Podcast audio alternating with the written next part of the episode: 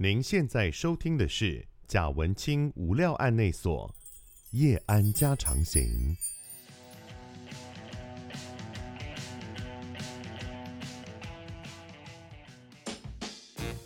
Hello，大家好，我是德仔，欢迎收听贾文清无料案内所。今天这一集的内容呢是 Podcast 专属的内容哈，那而且是在因为疫情我们暂停了很久的录音之后啊，回归的。第一集啊、哦，非常高兴，耶、yeah! Yeah!！OK，好，那今天呢，我们邀请到这个节目里面来的啊，这是一位编剧哦，他是一位影视以及剧场的编剧啊。我们先来欢迎这个林梦怀，大志你好，哎、hey,，德仔你好，大家好，嗨，大志是宅故事创作故事总监，哦，就是一个编剧公司的总监。对，是那所以是当然是专职的编剧。那当然我们是在剧场里面认识的啦，很久很久以前啊就有算算边边角角的接触过这样子。嗯、那但是呢，他后来是一直在呃这个编剧的路上哈，不断的迈进，得到很多的荣誉哦，然后这个成为编剧界的这个赫赫有名的人物这样子。不敢不敢不敢，这种讲这种来宾都很难搭话的啊。林梦环是台湾大学戏剧系剧本创作组毕业，对对对，研究所。哦，研究所啊，对对对对，戏剧研究所剧本创作组啊，然后呢，曾经是台中歌剧院驻馆艺术家，对，是，然后曾经当过，我这个真的不知道，你当过无独有偶工作室的剧团团长，对，我当过两年的团长，对对，但你其实你自己会操偶吗？我自己会操偶，哎，真的哦，因为对你的印象都是剧本，所以我反而看到这个反而有点惊讶。然后主要是他得很多奖，野良犬之家哦，得过台北文学奖的剧本首奖，对，哦。当届击败了冯波弟跟红红，哎呀，哎呀，哇！啊，就特别这样讲，就觉得对前辈很不好意思。这个我就没有递个麦克风说，那你有什么感觉？嗯，我觉得爽啊！没有啦，你可以这样吗？你不会像那个羽球选手一样说啊，最大敌人是自己。啊，那另外还得过台北十二一节剧本首奖两次，是不是？对，两次，两次首奖哈，就是感觉人家都会觉得是不是有付钱。然后香港青年文学奖剧本奖，对，香港青年文学奖剧本干你什么事啊？就是有看到奖项，哎，好，华语的不用写广东话，那我也去投看看。哦，他没有限香港人才可以参加，对对对对对对对，是整个华语地区都可以参加这样子。这有点，如果你要台北文学奖，如果对岸的全部来投，然后某一届全部奖都是对岸的，那应该会新闻会爆掉吧？但呃，台湾也有这样子的奖项，是就是所有华语地区，嗯，对中国的、香港的、美国的，你都可以来投的那种奖项。金马奖嘛，金马奖就是这样啊。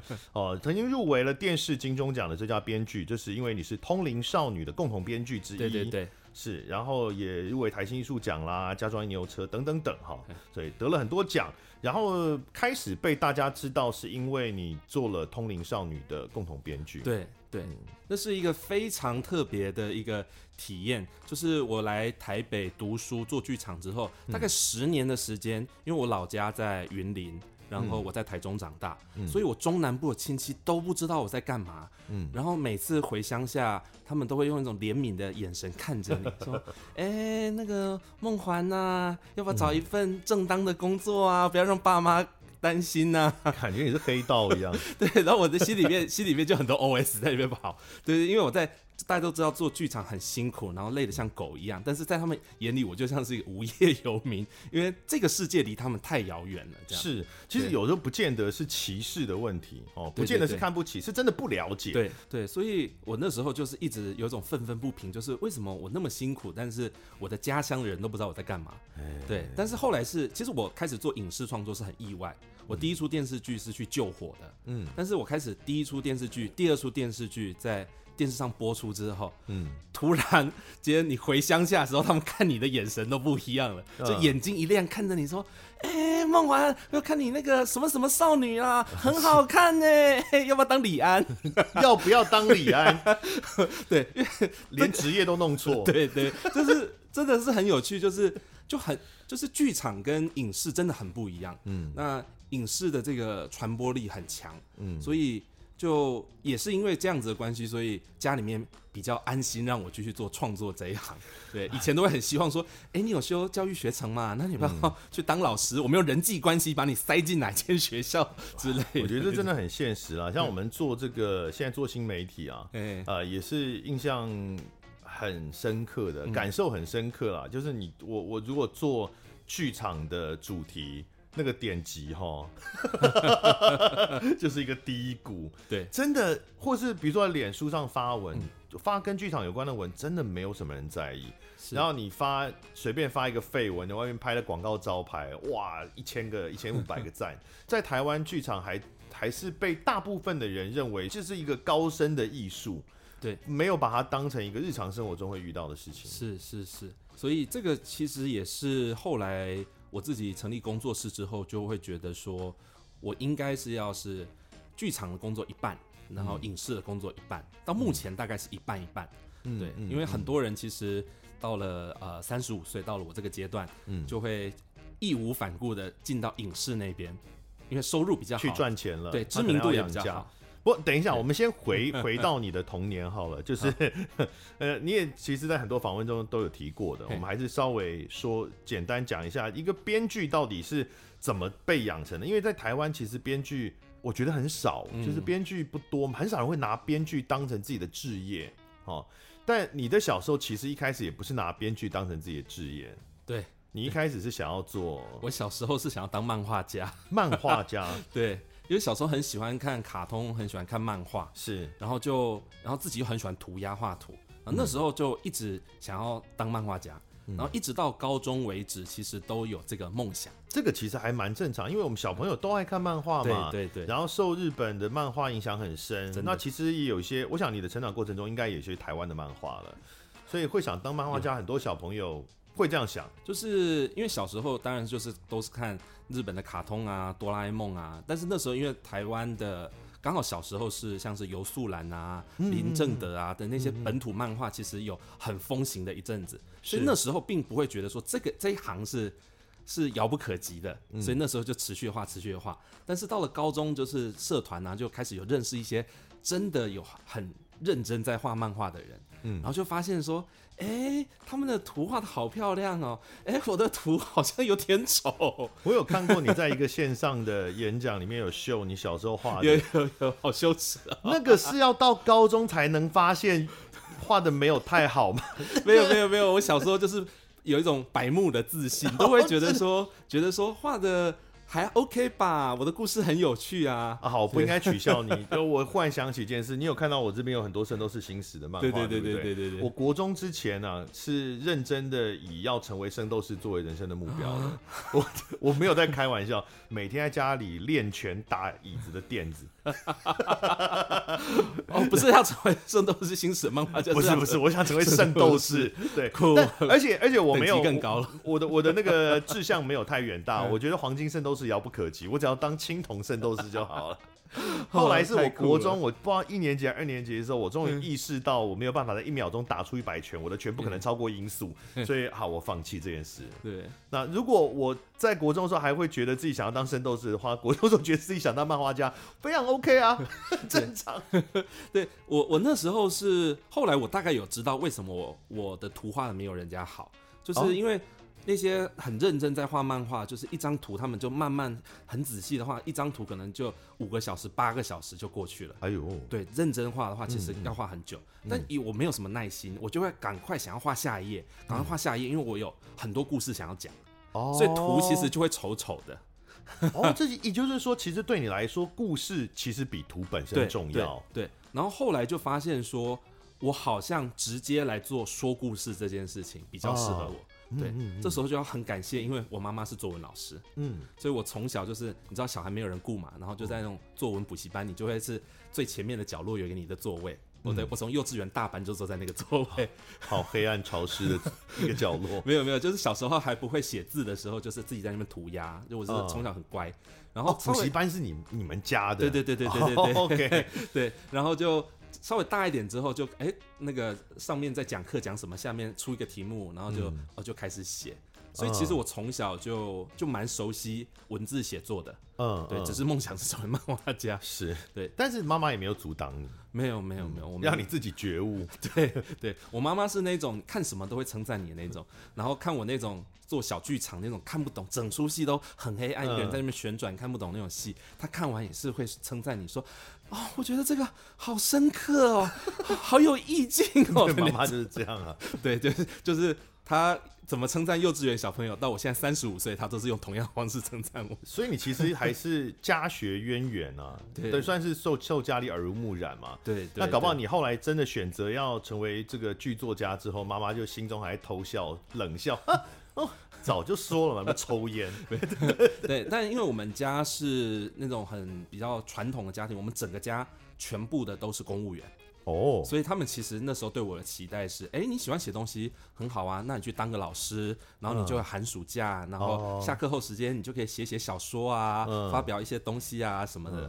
对，但他们没有想到我有一天会走上职业编剧，其实就是职业作家。等一下，你刚那个剧情几乎可以用在任何的兴趣了，比如说你喜欢玩吉他，哎、欸，不错，你可以当个老师啊。那寒暑假啊，休假的时候，你就可以去练练吉他、啊。对，对，哦，就是你喜欢比如溜滑板啊，你可以当个老师啊。那你寒暑假。就重点是当个老师，对对，因为我爸妈他们的就是我阿公阿妈那一辈全部都是农村的，嗯，所以我爸妈他们是靠着当公务员翻身，嗯的那一辈，所以他对我们的期待就是，好啦，你们就我们就 follow 他们的路，那这样子我们的人生比较有保障。但是我觉得听起来还不错，就虽然你的讲这个基础家庭的脉络是这样，但是并没有对你造成压力，就。因为天高皇帝远啊，来台北，嗯、但是妈妈也没有造成压力啊，就是没有说像很多人会，呃，家长会去真的干涉或者是限定自己的孩子一定要走什么路这样子。对，应该说我小时候就从小到大就是一个比较比较做自己的小孩，嗯、就是那种已经要期末考了、期中考了，嗯、但是我今天有一个小说我非非常想写，有一幅画我非常想画，然后硬是不看书，就是不会去看书。嗯的那种，然后成绩、嗯、成绩有时候就会很可怕。哦、但你那时候有拿一些奖回来吗？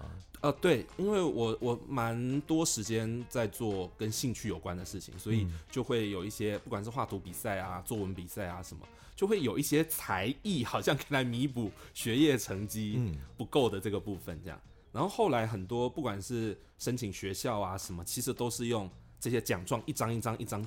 加分让我可以去上这些学校的，所以你后来是想要当想要讲故事，可是想要讲故事不一定是要当编剧，对对，也也可以是写小说啊。是，那为什么你是选择当编剧？对，我高中那时候觉得说我应该没有办法当漫画家，之后首先想的就是那我要成为小说家。对，这应该是比较普遍的 愿望。然后那时候呢，就会第一个会想到的是，那我应该要去读中文系。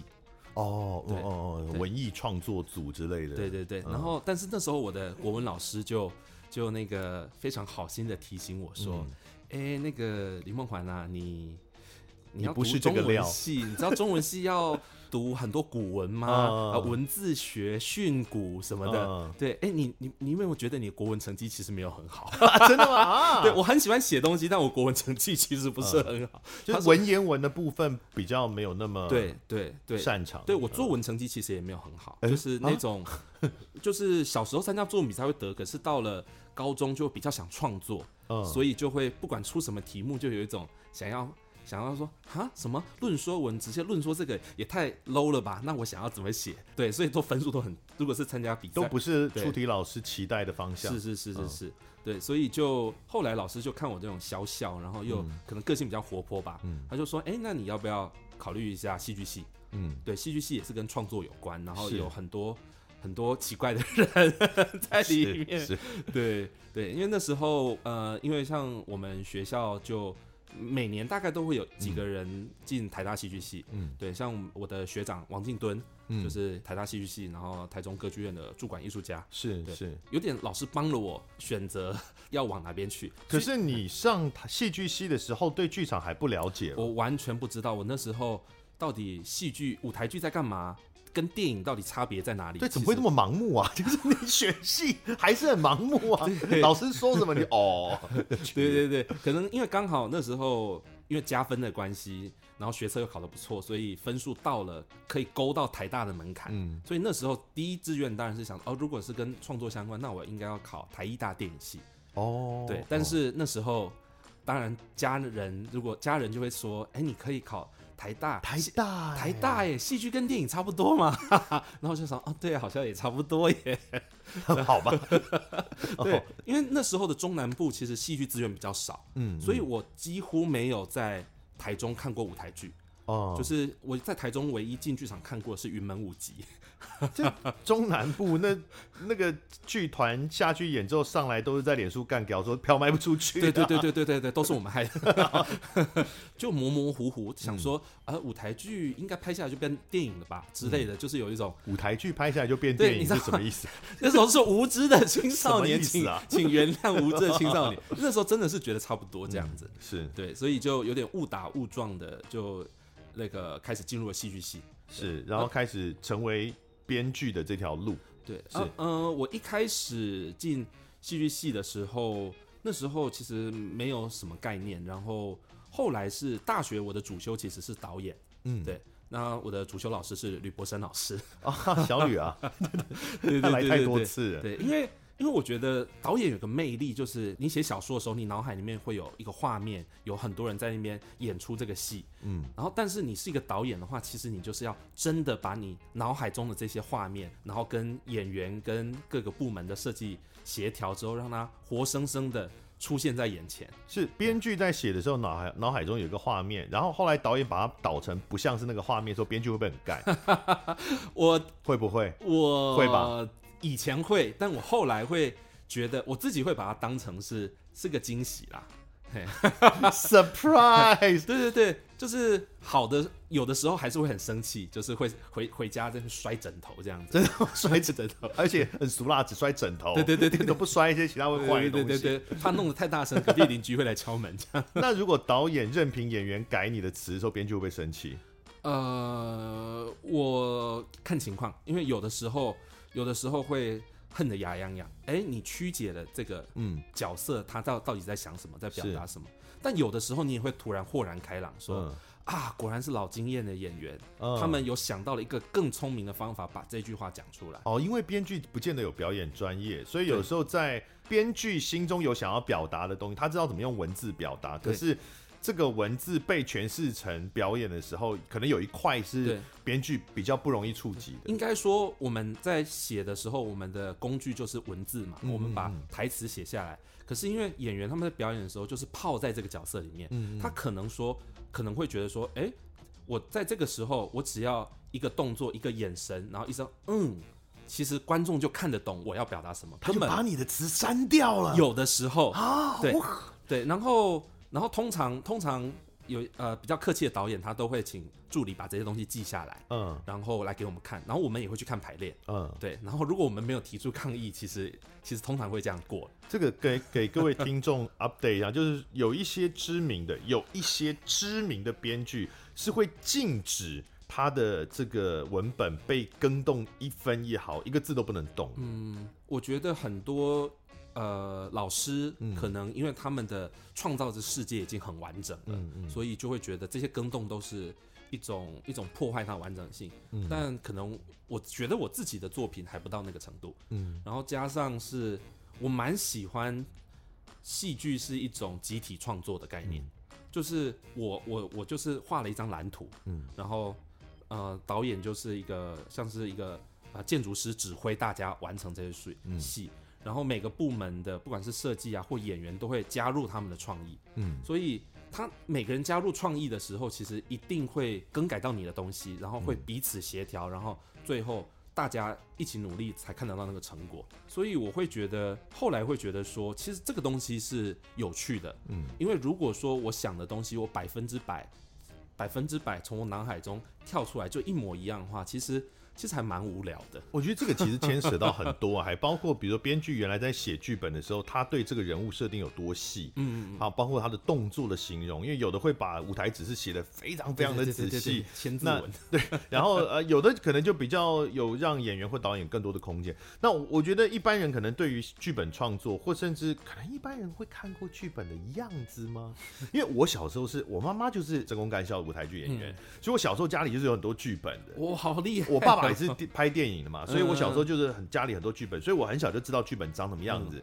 我会看到哦，有舞台指示，有什么东西，然后那个格式。但可能一般人并不是很理解。那我们是不是先跟大家来说明一下剧本创作？因为大家知道，可能对于小说创作或是散文创作比较有想象，剧本创作到底是怎么进行的？剧本创作首先第一步就是我们会有一个概念，嗯，就是一个我们会会一个概念，就是哎，我今天有一个。灵感就是我想要讨论一件什么事情，例如说，我想要讨论，呃，正义是什么？正义，对，罗尔斯正义论吗？正义是什么？或者，或者是你对于日常生活中你有一个观感，就是观察，就是，哎、欸，难道只有大人说的话是真的吗？之类的，你可能是对于世界一个发问，或你独特的一个观点，嗯，然后你有这个观点之后，其实你就从呃 follow 这个观点，然后慢慢的建构出一个。故事的概要，这个概要的这个阶段，就是我们会称为故事大纲。嗯，它其实就会比较像是小说的状态，就是我们会写说，哎，这个故事的起承转合，然后这些人物到底他们会发生什么事，然后会怎么样遇到什么事情，怎么解决这个事情，最后他们的收获是什么，成长是什么？等一下，等一下，这个因为概念呢，它其实通常是一个。呃，跨越时空限制的一种价值观，对，通常是一种价值观。那所以这个价值观，当然我们确立之后，就是我想要写关于这个价值观或者表达这个价值观。嗯，但是你要选择什么样的时空背景脉络去表现它，这个选择是怎么来呢？呃，通常其实如果当然是有业主的那种，有原作的那种，那你就不用不用多考虑嘛，反正就是有一个命题作文，你就是求来就打。但是对于如果是一个从零开始的一个创作的话，对于剧作家来讲的话，我们自己其实通常会是从自己最关心的、最关心的题目，例如说，有可能是当代啊，我在当代遇到了一个事情，然后我对这件事情非常有感觉，然后我就开始去研究。我可能是对于移工的议题很有感觉，我可能是对于呃性别的议题非常有感觉，那我可能就是会选择用这个时空。当然也有可能是，是例如说，我从我父母那边听到了一个故事，或者是我们家乡，哎，清代的时候这边有个民变，然后是非常那时候影响了这个地区，然后我对这个东西很有兴趣，然后去研究之后发现说，它有一些可以跟现代观众连接的点，嗯。就是它是一个发生在古代的故事，可是它里面可能是有一些不管是人情，就是亲情、友情、爱情，或者是一些题目，例如说。呃，族群认同啊，对，等等的这些题目是跟现代观众有连接的。那我们脑海中，我们脑海中就会叮叮叮叮的响起，说，哎，这个题目好像有机会可以写成戏。是，所以只要共享价值观，其实都可以嘛。它可以是三国，它也可以是斯卡罗，但也有可能是架空历史，对不对？是是是。但什么时候会选择要架空历史呢？应该说，就是当现实的这个。舞台没有办法传达你想要的这个东西，哦、例如说，我们很喜欢看 Netflix 影集的《黑镜》，嗯，就是它里面有一些题目，它必须要呈现人性很很极端的某个面向的时候，嗯、那现实的舞台因为有某可能是科技的限制或者法律的限制，没有办法把事情推得这么极端，嗯，哎，我们就设计了一个不是现在的舞台，可能一个透过一个特别的科技产品、嗯、啊，那就可以把这个主题一次推到顶。就像金庸先生说的，就是故事是什么？故事就是看人的喜怒哀乐、悲欢离合嘛。嗯、就是我们想要看到的是精彩的人性，然后故事的冲突。嗯，所以我们在选择故事的舞台的时候，我们就会努力的去寻找，把这个故事放在什么地方，它可以把这些东西推到。推到顶点这样子是，所以您刚刚提到金庸，其实也就昭示了一件事情，就是目前为止我们讲到的这些啊，就是概念啦、选择舞台啦等等，它其实并不是专属于剧场或剧本的，对，它其实小说也是嘛，哦，或者是我就算是写一篇呃散文，它可能也是有这些选择。那可是写到什么部分的时候开始是为了剧本而做的考量？我觉得这个就会关系到，一方面是这个创作者你本身。本身你可能只擅长哪一个，你就会想要用哪一种表现形式。嗯、你是小说家，你就会用想要用小说来说这个故事。嗯、那你是写电影剧本的，你就会想用电影剧本的方式来表现。然后这是一种，然后另外一种呢，就是我觉得有的时候我们看到一个故事，例如说像我是同时横跨在呃舞台剧跟影视的，我们看到这个故事本身的时候。也会有一个直觉，虽然我们都说直觉就是过去所有经验的累积，是是。做的快速的判断嘛，嗯，那就会说，哎，这个戏这个故事它有很多很多的场景，很多很多的人物，嗯、那我们通常舞台剧的规格就是两个半小时，是。对，所以这个故事的规格呃规模很庞大，那也许放在舞台剧这边就会有点浪费，嗯，因为你可能每个可能只能抽其中几条线路来讲，嗯、然后其他线就是要变成。呃，可能要舍弃，嗯，然后或者是变成比较边缘点缀这样子，嗯、那我觉得内心就要判断说，嗯、呃，那这样子的话会不会很可惜？嗯，如果不会的话，嗯，那没有问题，做成电影也可以，做成舞台剧也可以。但是如果说我觉得这个故事，这这个。这个故事它最精彩的就是这每一个人的故事，嗯，那我可能就会内心就会浮出说，这个东西应该要做成影集，嗯，对，那它就不适合是两个半小时就结束，它可能就是要有这些故事总共可以讲个十个小时的故事量，嗯，那我就会做个判断说，那这个题材应该要往影视那边开发，这样，比如说《魔戒三部曲》，它可能就不适合两个半小时全部演完，对。哦，或者是这个真三国无双，他要把 他要把那个敌人丢到台下去，这种可能就不适合在剧场演，太危险了。对，因为我觉得电影或舞台剧，因为时间都比较短，嗯，所以它真的就呈现的就是一个一个人生或一个故事的某个片段，然后这个片段我们把它的张力放到最大，这样子。对，那最近就是各种串流影集就是很很流行嘛，所以就是我觉得。就会让很多复杂、复杂的故事，然后不适合搬上舞台的故事，呃，舞台或电影的故事，它就有了另外一个表现的空间。这样，嗯，那你刚刚有提到，当你觉得直观上觉得某一个故事它适合，比如说适合在剧场，对，呃，被表现的时候，接下来你在写的过程中，是不是必须要不断的去考虑到你写的每一每一个每一句？这个每一段内容，它是如何在剧场可以被表现出来的？对对对，那这时候就要很感谢我大学的主修是导演哦，对，所以我自己在写剧本的时候，其实是就脑内小剧场嘛，嗯，对，是真的脑内小剧场哦，是是，就是我我自己会想象一座舞台，嗯，然后这些所有的元素、灯光啊、人物、道具在台上是怎么调度的，上上下下，然后想清楚之后，才开始把它。输出成文字这样子，嗯、所以，所以我自己就蛮肯定我的，我写出来剧本是 可以被演的。对，那你这样适合自编自导啊？但可是你现在自编自导的作品不多吧？很少，非常少。嗯、因为大学研究所的时候有尝试自编自导，嗯，但是就会觉得，就就刚刚前面提到的，就是我喜欢的剧场其实是一个集体创作的模式，嗯，那我自编自导。这个世等于是编剧是创造一个世界观嘛，嗯，那这个世界是我创造的，然后我是导演，我又决定了所有的美学，嗯，所以一方面我没有什么惊喜，嗯，然后只是不断的妥协，因为现实条件，然后另外一方面是你真的比较容易出现盲点，嗯，对，因为通常我们编剧有的时候，呃，自己想得很清楚，但是不一定有百分之百呈现在剧本上，但这时候导演就会提醒你说，哎，你这边是什么意思？这边好像逻辑有点怪怪的。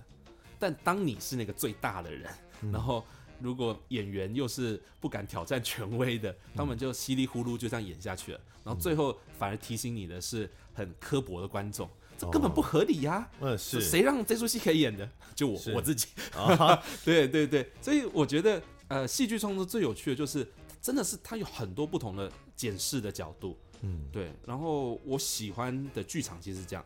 所以好像从某一刻，我忘记是哪一刻开始，我就决定说，我自己当导演的时候，那我就不要导我自己的剧本。嗯，那我当编剧的时候，那一定是要别人导这样。所以一个编剧如果具有导演的能力，哦，你觉得是一项帮助？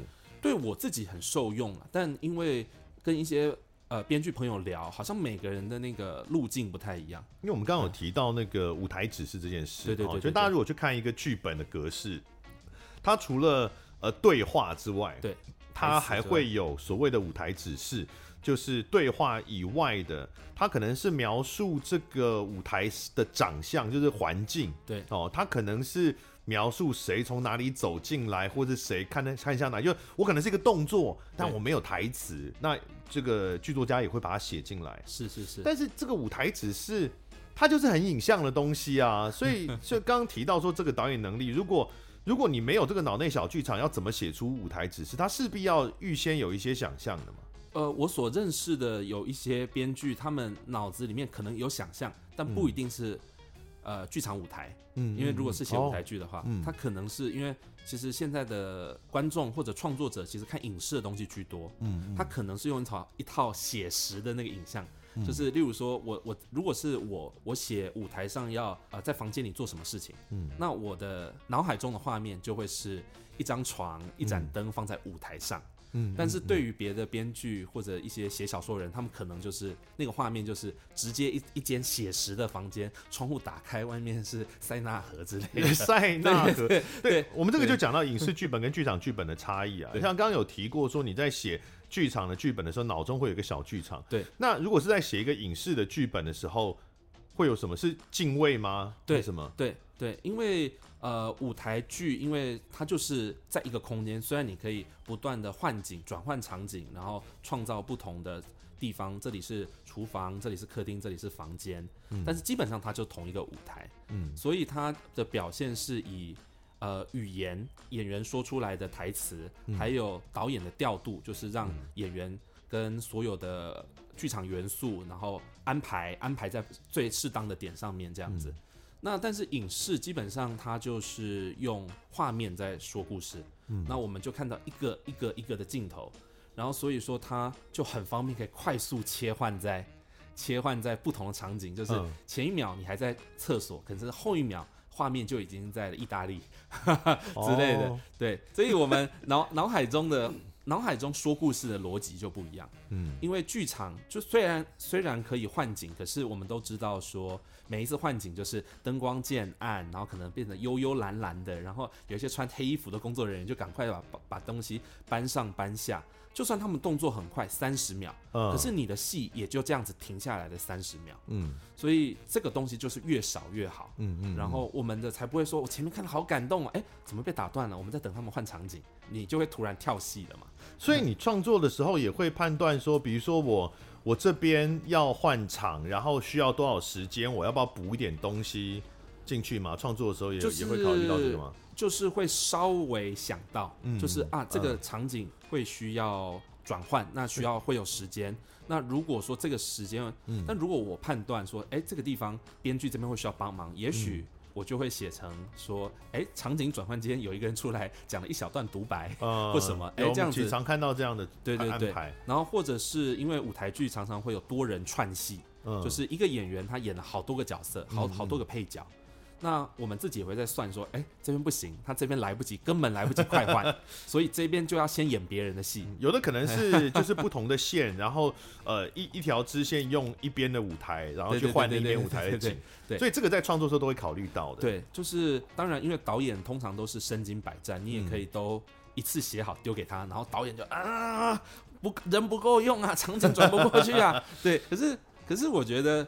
有没有？我们也会碰到排戏排到一半才发现呢、啊。对对对，对，因为排戏一开始都分场排嘛，排到一半的时候发现，等一下，哎、欸，不对不对，上半场 连起来之后，后台爆炸。对对对对对。但就算我们编剧有帮忙想这些东西，嗯、那还是现场可能会现场还是会发生这种事情。但我们不想这些东西，就会就会是现场的负担就会很大。是。那影视的这个编剧，如果是为影视创作剧本的话。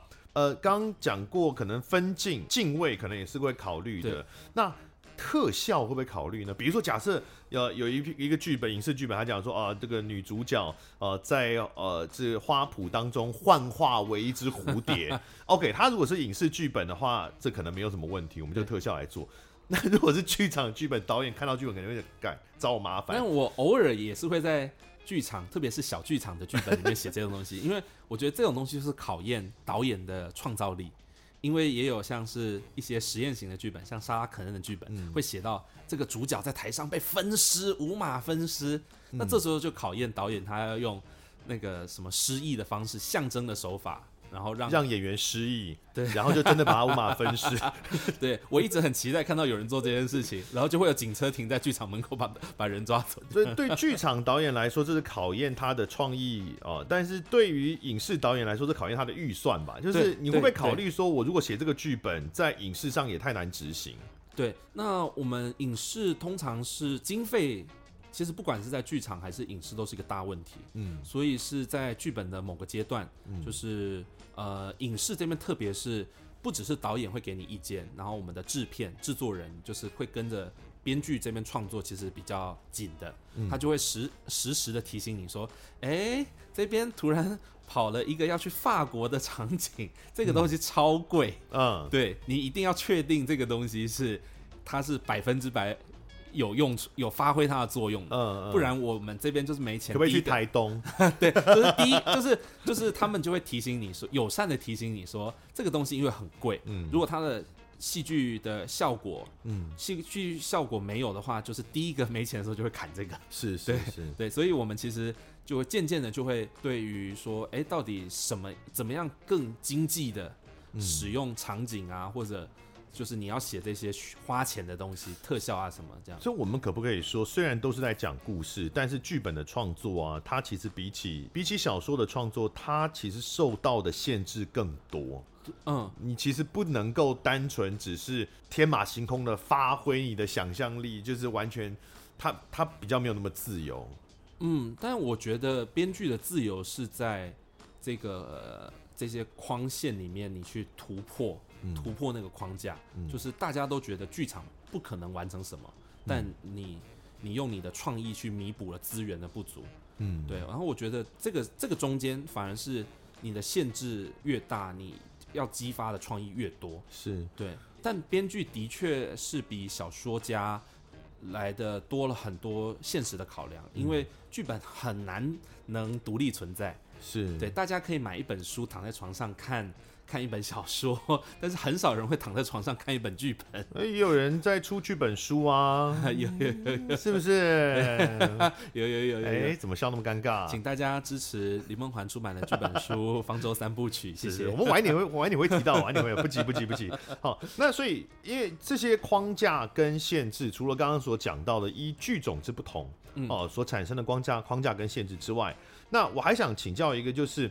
呃，当这个剧本需要被大量创作的时候，因为比如说连续剧，嗯，嗯连续剧，台湾的乡土剧很多都是说现场还拿到剧本，嗯、而且一篇一面拍一面写嘛。当然这是比较极端的状况啦。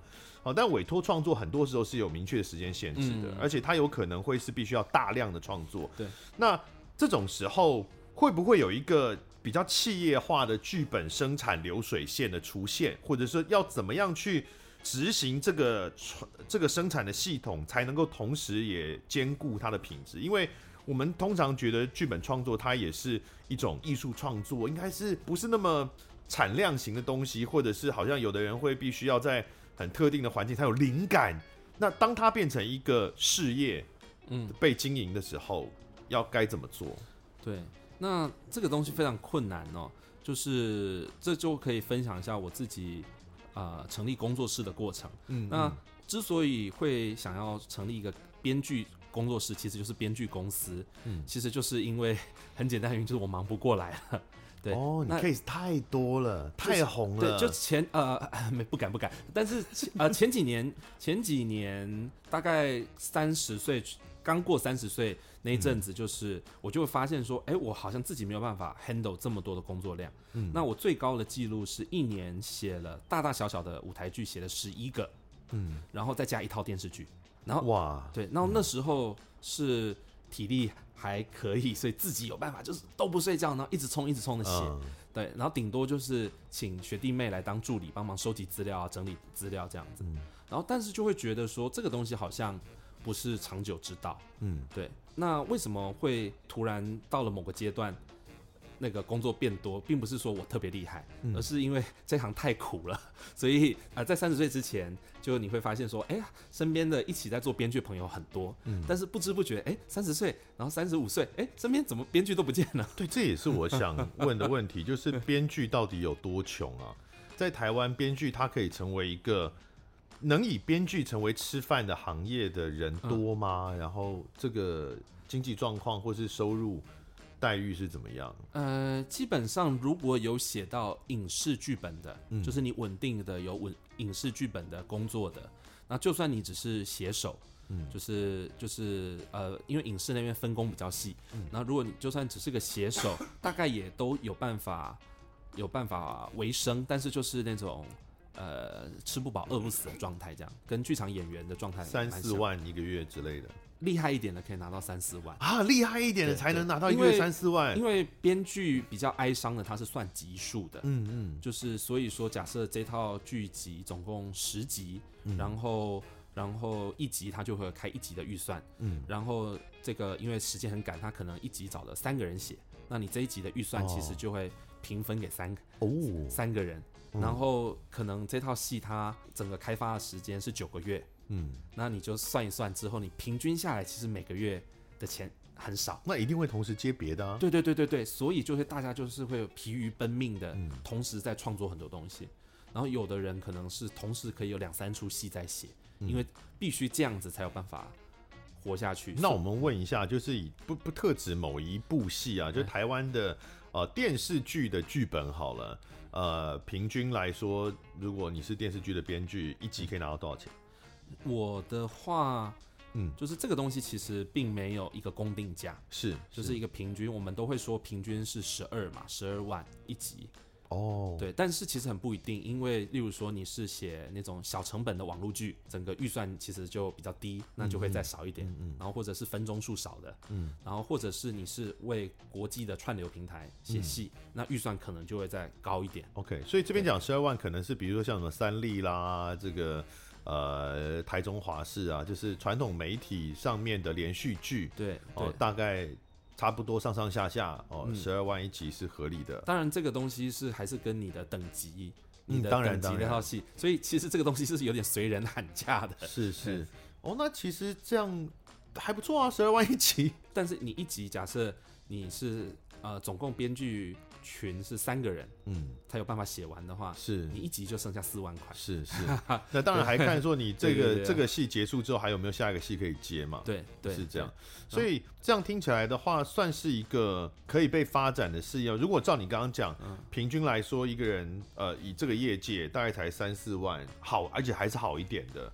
他看起来不像是一个，呃，很值得被发展的一个生涯规划。嗯，就是很多在这边努力冲的。人到了三十岁或者三十几岁，就会开始做出一个抉择，嗯、就是我我适不适合在这一行？嗯，因为如果你有往上跳一个阶段，你变成了编剧统筹，嗯，就是编剧组的组长，嗯，那你的收入就会再高一点，嗯、甚至是你同时有开发的能力，你可能会在公司任职，嗯，那这个就会变成你有办法长长久久的下去，嗯，然后或者有的人就会同时跟剧场一样，会接一些副业，哎、欸，教课，嗯、或者是呃本来就。呃，家在北部，然后就是住在家里，然后的生活的开销就比较少，对，等等，好，对，好悲催啊，对对对对对对，其实对，然后这个影视这边其实就已经不是太乐观，然后更不要说剧场了，对对对，那剧场其实有另外一个问题，就是剧场的编剧费更少。如果自编自导自己剧团，就根本没有钱嘛。对对对，你。所以现在讲的是说，如果有一个剧团要跟你合作，就是买你的剧本，或者是付付费请你创作一个剧，委托创作一个剧本的话，这样大概我们讲好一点的，国内的一线商业剧场，好了，像果陀绿光这种一线的商业剧场，大概会是呃一一个剧本大概多少钱？其实能够接到大剧场的少数。嗯，当然，因为他们其实也都会看你的资历，嗯嗯，那所以说有有机会写到大剧场的，通常你就已经要跨过生存的门槛了。哦，是，对，是，就是像我开始写大剧场的东西是都是我三十岁之后，嗯，所以才有机会。那那个 range 也很广，你可能一个剧本从八万到二十万，哦，其实不一样，你的你的任务不一样，复杂程度不一样。嗯，但是在在你跨过这个门槛之前，台湾其实大部分的剧场是中小型的剧场。是你听过最惨的，就一个剧本一万。哦，对，嗯、一个剧本一万，然后可能是一个中型的剧场，一个剧本四万的。嗯，对，那你可能写一个剧本半年，然后拿个四万块。嗯之类的，那很惨啊！哎、欸，这半年真的是，呃，以创作能量来说，只能写那个剧本吗？如果是生手的话，其实就是这个骑程大部分要要就会拉这么长，因为如果你是按部就班写，嗯、然后中间会有很多呃跟主创团队的讨论啊、会议啊、嗯、发展啊这样。因为演员其实是有那种演一档戏四千块的、啊，呃，也也没有排练费啊。他如果不是主要角色的话，可能四千，或者是其实小剧场很喜欢。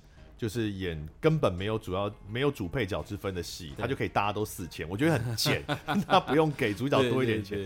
啊，那可是演员可以比较多嘎几个戏，我觉得他演的角色的那个分量没有重到他必须，嗯、比如说我可能半年都砸在这个戏，或三个月砸在这个戏里面，他有可能可以多剪。对，编剧就要看，比较难是不是？编剧就要看能力，嗯、因为我我有一点是因为在这个环境中 打滚，所以。就有办法养成，就是我同时可以写好几个剧本。对，所以这就是我刚刚所问的，呃，关于量产化这件事情。因为你像你现在开公司嘛，那公司当然也养很多人。如果接到很多 case 的时候，你势必要做剧本，就做工作的排程，然后要提高那个产量。那这到底该怎么做呢？就是我后来就有发现说，因为二十几岁的编剧其实都只有写过中小型剧场的经验，嗯，然后三十岁以上，你人生经验也够了，创作经验也够，开始可以写。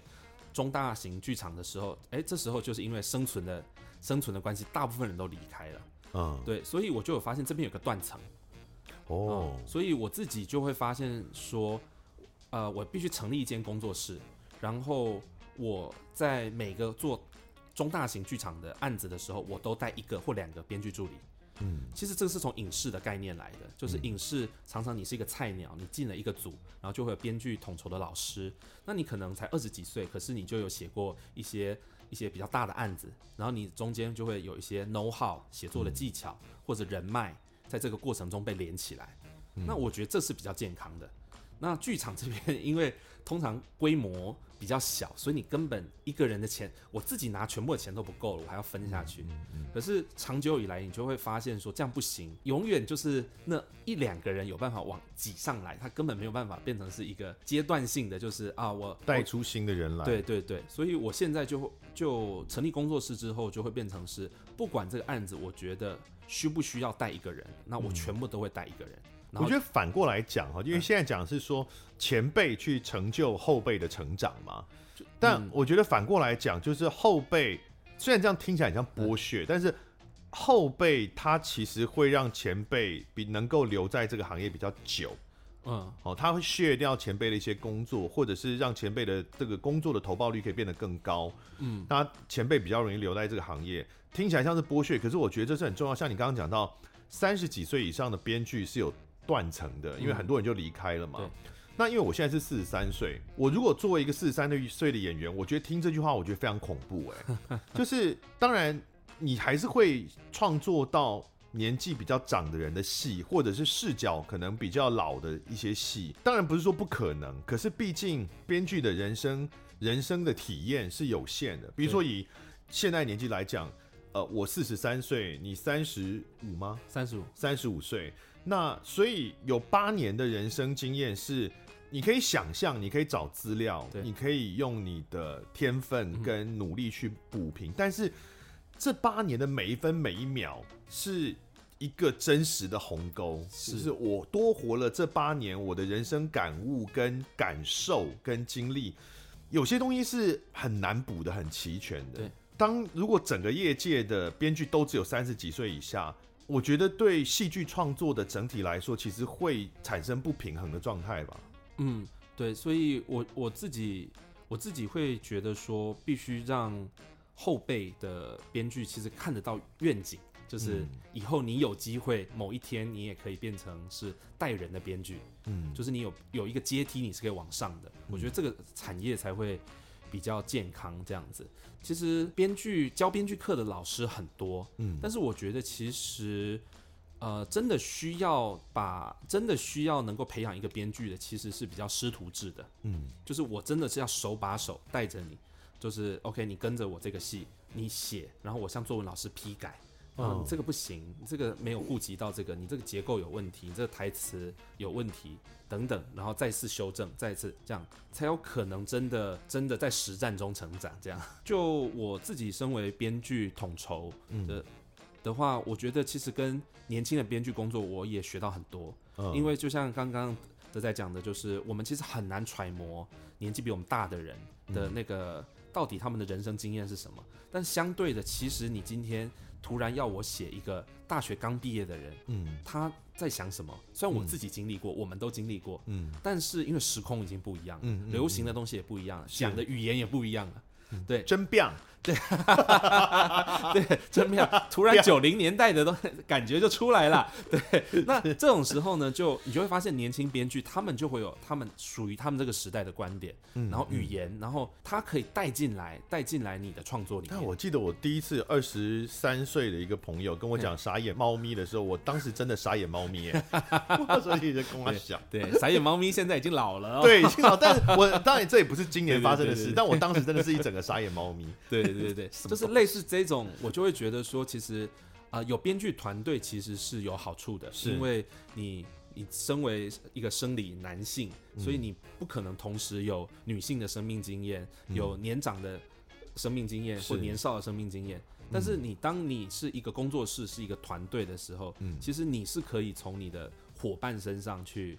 去找到这些你所欠缺的东西，是，那这也就是现在宅故事创作的工作方式啊。那是在二零二零年，就去年的时候成立的吗？呃，我们是一九年十一月成立的，哦、但一九年底 可以当做是去年成立的。嗯、是是，那在二零二零年的时候，其实你们有蛮多的这个业务啊，所以而且也。大大小小当然是由我们大资林梦环先生挂头牌啊，哦，但是也不只是大资，确实是有一整个团队。我看到你们也有很多其他的人挂名的这个作品，是在宅故事创作的阵容里面的。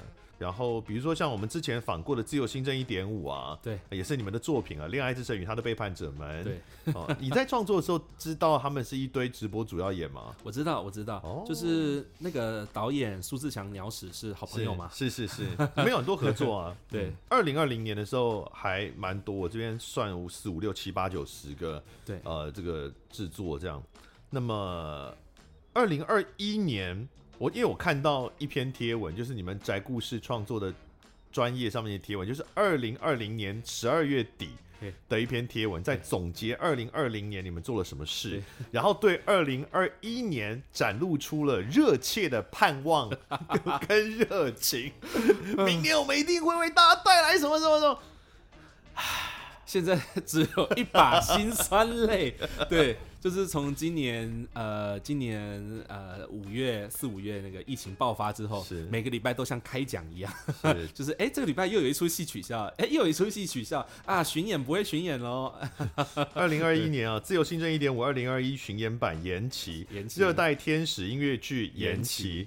用酒干嘛点舞台剧版延期，延期，然后还有呃幸福代理人，这是哦对，幸福代理人唱歌剧音乐剧场的也延期哈，好像只有一个是你们跟日本亚细亚 No 古剧团合作的那个使用人间是线上有播是不是？对，线上有播。是。其实还有一些还有一些原本要发生的戏，但连宣传都没有，连讯息都没有 出现，直接，直接跑去明年或后年这样子。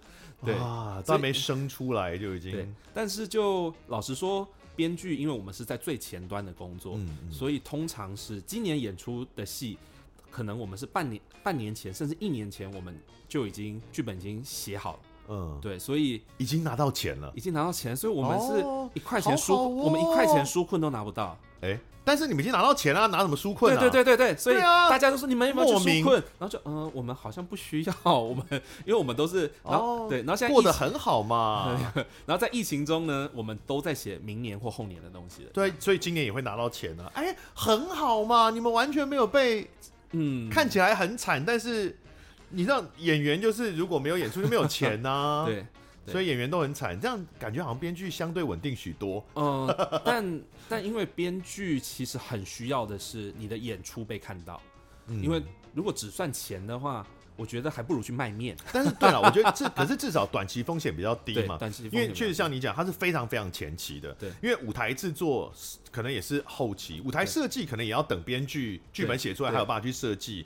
那更不要说后面的导演啊、演员啊等等等哦，化妆啊什么有的没的，真的是一切的一切的最源头就是从剧本。对哦，所以相对来说比较稳定啦，就是第一笔能够付出去的钱，真的 就是剧本。然后很有趣的是，在疫情当中，因为很多影视啊、剧场都停摆下来，嗯，嗯，然后大家反而都在想，那我们应该要利用这段时间来做什么呢？嗯、我们来开发剧本好，所以我们组内反而是在疫情的这三个月，我们完全没有一个人有休息到。连就是 你们反而写了很多，根本都还不知道会不会被拿到哪里演的戏。就是就是原本业主可能是给了一个比较宽松的一个创作节奏，嗯，但是因为他们自己闲下来之后就，就、嗯、哎 就有心力关心你们，哎这个礼拜写怎么样？那我们要不要每个礼拜来开个会，交个进度啊？哦、对，原有的 case 只是变变严格了，对，然后也有也有新跑出来的案子，哦、对，是。对，所以就会觉得呃编剧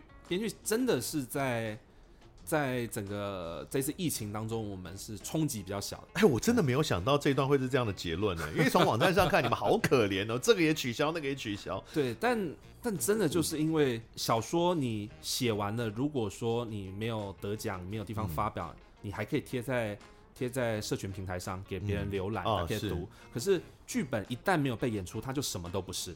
呃，他如果得了台北文学奖首奖的话，也可以从网页上下载来看呢、啊。对，但基本上。大众 大众才不会没事来看剧本，对，所以有了。我为了今天的访问，有看了那个 那个《两卷之家》的剧本，好害羞，是有吓到，快十年前，而且当时还叫做英文的名字，真的很 gay 搞哎。A Dog's House 怎么了？为什么不能用中文？狗屋，就是那时候觉得这样比较吵，真的也是很九零年代的想法哎，真的真的。好啊，讲到剧本，刚刚又提到一般人不会把剧本拿来看，那我们当然又要提到林梦环的优秀作品啊，就是《前进吧，方舟》林梦环的科幻三部曲剧本书。嘿，而且这个剧本书还是拿了政府补助的，哦受政府奖励的剧本书。而且你超超夸张，你你出书出版也有政府补助，后来这个剧本书被演成舞台剧，这剧本被演成舞台剧的时候，你也有政府补助。真的是受到万千宠爱于一身呢，我我也不知道为什么，真的是很谢谢评审们的厚爱了。是是是是，对，哦，所以这是《方舟三部曲》，呃，它其实是三部戏，对，可以大概简单的说一下这三部戏，就是应该说为什么会有这个《方舟三部曲》，其实是我在在剧团工作了几年之后，我、嗯、我大学结毕业，然后研究所，同时我就在在剧团工作。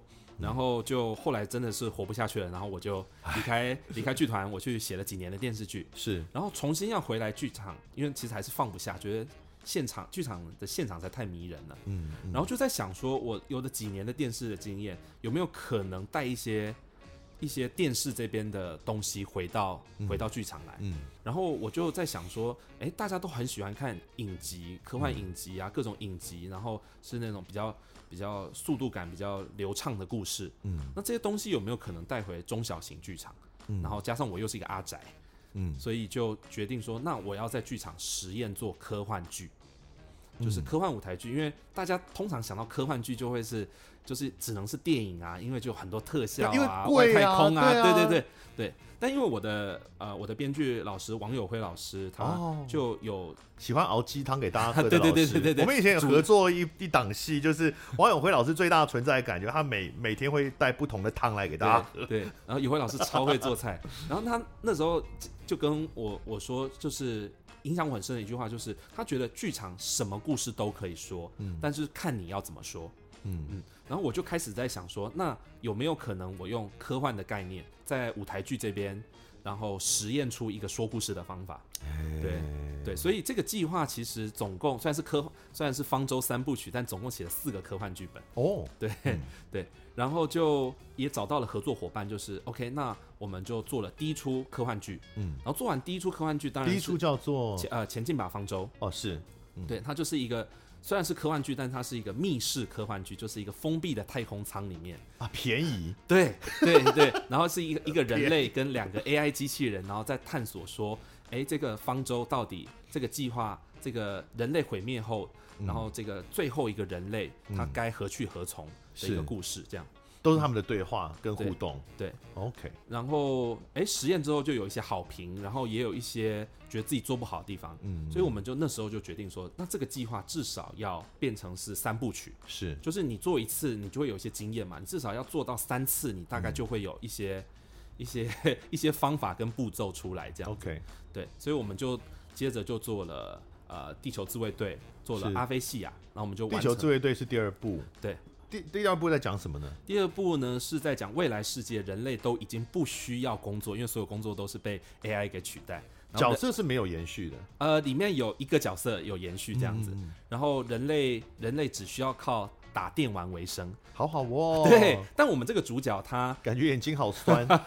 我们这个主角主角他就是不想要不甘愿过这样子，他不想打电玩。对，然后他就想要是真的工作，然后他就进入了一一间电玩公司。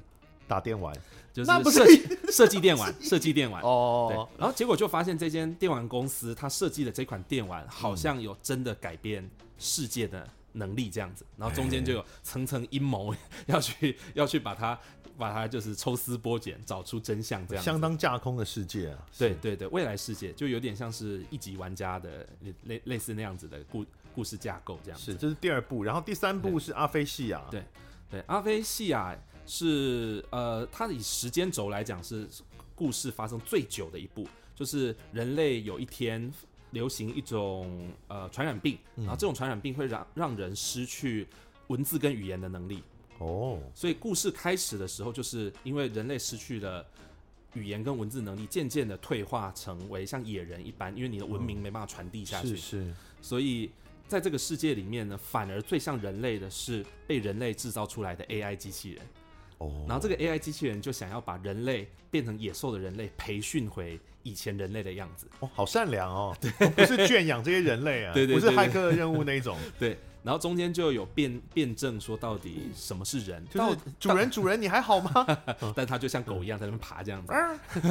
对，所以就会辩证说，哎，到底人人是什么？人是一种物种吗？还是人其实是他身上带着的文明才是人？这样子。那我觉得听完这个三部曲的，当然是很简单的简介。我觉得对那个那个野良犬之家剧本的既视感还蛮强的，就是探讨的东西其实是有很有一些共通的地方的。是的，是的，就是因为我觉得我自己还是蛮关心到底是什么样子才是生而为人这样子。对，到底人是什么？因为我觉得我们现在的社会其实还是会把。人贴上各式各样的标签，嗯，然后这些标签就会影响我们，或者规定你可以做什么，不可以做什么。是。那我对于为什么可以把人分类像物品一样这件事情，其实我一直都存有疑问。嗯。但是为了社会运作的下去，我们好像非得就是要把。人啊，跟东西一样，就是分门别类，放在一个工业体制下一个恰到好处的位置，这样。是我们在人文上其实一直抗拒把他人物化跟兽化这些现代社会产生的这些这些现象啊。嗯。但是其实有的时候人也喜欢自己兽化跟物化自己，在某些特定的对状态下，就是也是生存策略吧。因为其实你的标签越清楚，人家也越容易找到你这样子。在一个工业化体制下面，很哀伤。其实这很难讲，因为讲讲极端一点，就是呃，比如说在性上面的物化跟兽化，它其实是一个，它其实是个双方享受的关系。对。那如果不讲性那么极端的，其实像刚刚讲到呃学徒制，对，哦，或是极端的学长学弟制，哦，这种。制度里面，其实，在被制约者，他其实也会有一些安全感的来源或什么。对对对，他其实是一个比我们原来直观想象中更复杂。它不见得是一个完全，呃，是一种剥削或是一个什么好像残暴专制的一个发展的结果。是是，是，其实我觉得一方面某个角度看，也许是某种。一种剥削利用，但某种呃某种角度看，你也可以把它解释成是一种互利共生嘛。嗯，对，其实我觉得这很复杂。因为我们辩论圈就是有学长学弟制嘛，嗯，那我们就有很多学弟是那种万年学弟，就他再老，他当学长，他不想当学长，他永远就想当学弟。对，其实如果可以的话，我也希望永远当当一个有人带我的编剧就好。哦，但是 但是因为现在是老板了，所以对对对对，所以我就变成必须必须努力的做出决策。那刚刚提到就是为什么方舟三部曲就戏演出啊受欢迎也就就是一件事嘛？那为什么要出版？嗯、就是其实是跟创作之初的遇到的困境有关。嗯，就是因为剧本出版实在太小众了，太少啦。我在你之前我只知道简莉颖出版过剧本，在在就很久很久很久很久。冯博弟，对，我知道很久很久很久很久。对 对，那那时候我知道台湾之前有人写过科幻剧本。哦，但是因为没有被出版，没有被保留，嗯、所以我都找不到。哦，对，然后我只能找到是外国的。网上其实找不到什么剧本的。对对对、嗯、对。然后，因为我们就会做功课啊，因为我们都希望自己的创作是站在前人的肩膀上。嗯，对。那就发现我根本没有参考资料，变成我必须从零开始摸索。嗯嗯。然后就我们就做了三部曲，完之后我就说我要出版它。嗯，因为那时候实在太痛苦了，因为你从零开始摸索。嗯，那个过程其实是花了很多时间在实验。嗯，那所以姑且不说这三部曲到底好看不好看，嗯，那至少是我们花了时间实验出来的东西。那如果我们有出版，它被保留下来了，以后也许再想要从这个领域创作人，他就不需要从零开始了。他就可能觉得哦，这个什么烂剧本，我不要写这种东西。他就可以直接在这个基础上去创作别的东西，甚至是这个创作形式的被再利用，都会变得非常困难。我今天如果想要去，比如说我想要改编一部小说，比如电视剧好了，我知道我可以向谁去接洽版权嘛？好，或是我要利用任何其中的文学创作的其中某一段，我至少可以去跟出版社接洽。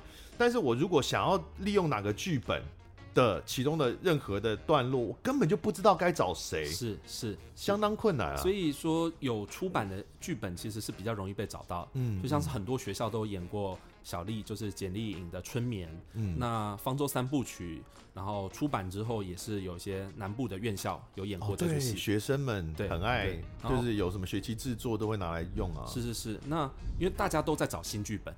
对，然后像科幻啊这种呃一些在地题材的东西，嗯、其实会比大家都去演西洋的啊、嗯、，George Mary 啊那种东西来的、嗯、来的没有朱丽叶啊，来的贴近生活，然后比较能够共感这样子。嗯、所以我觉得出版这些任何出版几乎都是创作者贴钱，大家自己贴钱进去做，哦、对，或者申请补助进去做，这种都是并不是投资自己，而是在投资整个。大环境，希望说让这个环境自己付出一点点，然后有机会的话，好像可以让这个环境稍微再好一点。这样是，所以方舟三部曲除了剧本书出版之外，当然各自也都扮演过了。对对对。好，那各自扮演完之外呢，在今年的十月二十九到三十一号，目前预化在台北水源剧场，因为不知道疫情的状况怎么样，很难讲了。哦，在台北水源剧场会再做一次啊，前进把地球。但这个是重新再改编过，是不是？就是这是一个有趣的计划，就是我跟这个导演在想说，哎、那我们都做了三部曲的，都演过了，那有没有可能再玩出什么东西？嗯、那当然一种就是写一个新的剧本，嗯、那就会觉得说，嗯，这不就是之前的那个模式再重来一次吗？嗯，然后我们就在想说，我们来做一个很神奇的实验好了，哎、欸，我们把这三个独立的故事，嗯，我们把它像果汁机一样打碎。然后变成一个剧本，哦，对，所以就是我们叫它 remix，就是我们把把这三个剧本里面的一些片段跟概念能够合起来的合起来，变成一出戏了，变成一出，把三出戏 变成一出戏，其实就好玩啦，这样子。那原来三个剧本有共算是有共享世界观吗？就是算是吧，都是 AI，然后都是未来，对对对对对，所以它有一些，但基本上三部是你你跳过任何一部看，你都是有办法。呃，有办法欣赏的，它是独立的故事，然后它有一个这个方舟，就是承载着人类未来的这个这个空间的贯穿着这样子，对，所以就我们就脑洞大开，想说来挑战一下观众。哦，对，但是就算没看过方舟三部曲的，应该也会觉得无违和，因为它其实是一个全新的，对，它就是全新的故事。但是。有之前有看过的，应该就会就会有一些惊喜。是。对，然后因为我们在一月的时候有办了一个读剧会，嗯，就是售票的，就是把整个剧本已经先读给观众听，嗯，然后通常会来听读剧的，就是已经是剧团的粉丝或者这一系列的粉丝，嗯，然后大家就很惊奇说啊，什么？原来这三个三个故事是可以这里这里接这里，然后这些人物是可以这样子重叠在一起的。哦，所以有一些新开发的人物关系是可能原来在看独立的三部曲的时候是没有这个关系的。对对对对，哎，好吧，这个确实是对一些粉丝像。来讲很重要的，就是他他感觉新彩蛋的这种对。哦新的想法，但是也是就是我们的理智也很清楚，这个东西不是一个粉丝向的创作，呃，不完全是，对，所以你完全对这个故事一无所知，你进来我们就是呈现给你一个完整的一个科幻世界，是。这样子。我觉得这个创作对我自己来讲最有意思的东西就是我们都保有那个玩心，嗯，对我们整个创作团队就是我们觉得这样子好玩，嗯，我们来试看看。就会很害怕自己在剧场创作上面，其实变成的是有一种像机械生产一样。当然，要某种机械生产，你才有办法为谋生，然后你才有办法固定的产出。可是创作这种。活灵活现的东西，好像就是你内心还是要有一种，哎、欸，这样做很好玩，哎、欸，这样做也太奇怪了吧？但好像有点意思，我们来试看看吧。所以台湾的剧场创作赚不了钱，是它最悲惨也最可贵的地方、啊。对对对对对。好，所以这是杨景祥演剧团跟宅故事创作联名推出的《方舟三部曲》重新编创啊，前进吧，地球！哦，那预估。要在今年的十月二十九到十月三十一，在台北水源剧场演出。嗯、那因为疫情的关系，我想大家也都可以谅解，请大家就如果有兴趣的话，呃，可以到宅故事创作的粉丝专业上面去，然后紧盯着这个每每几天就回来看一下，看有没有变数。对啊，希望呃能够顺利演出啦。这样子。是的，是的，希望疫情赶快过去，让一切能够重回正轨，然后我们就可以在剧场相见，成为你们二零二一年终于。终于，真的是，如果能顺利演出，就是终于 是。好，我们感谢大资宅故事创作的故事总监哦，林梦环来到节目里面啊、哦，祝福你们演出顺利。就这样，谢谢，谢谢，嗯、拜拜，拜拜。感谢收听贾文清无聊案内所夜案家常行，有兴趣的话也欢迎到我的 YouTube 频道跟脸书粉专看看。我们下次见。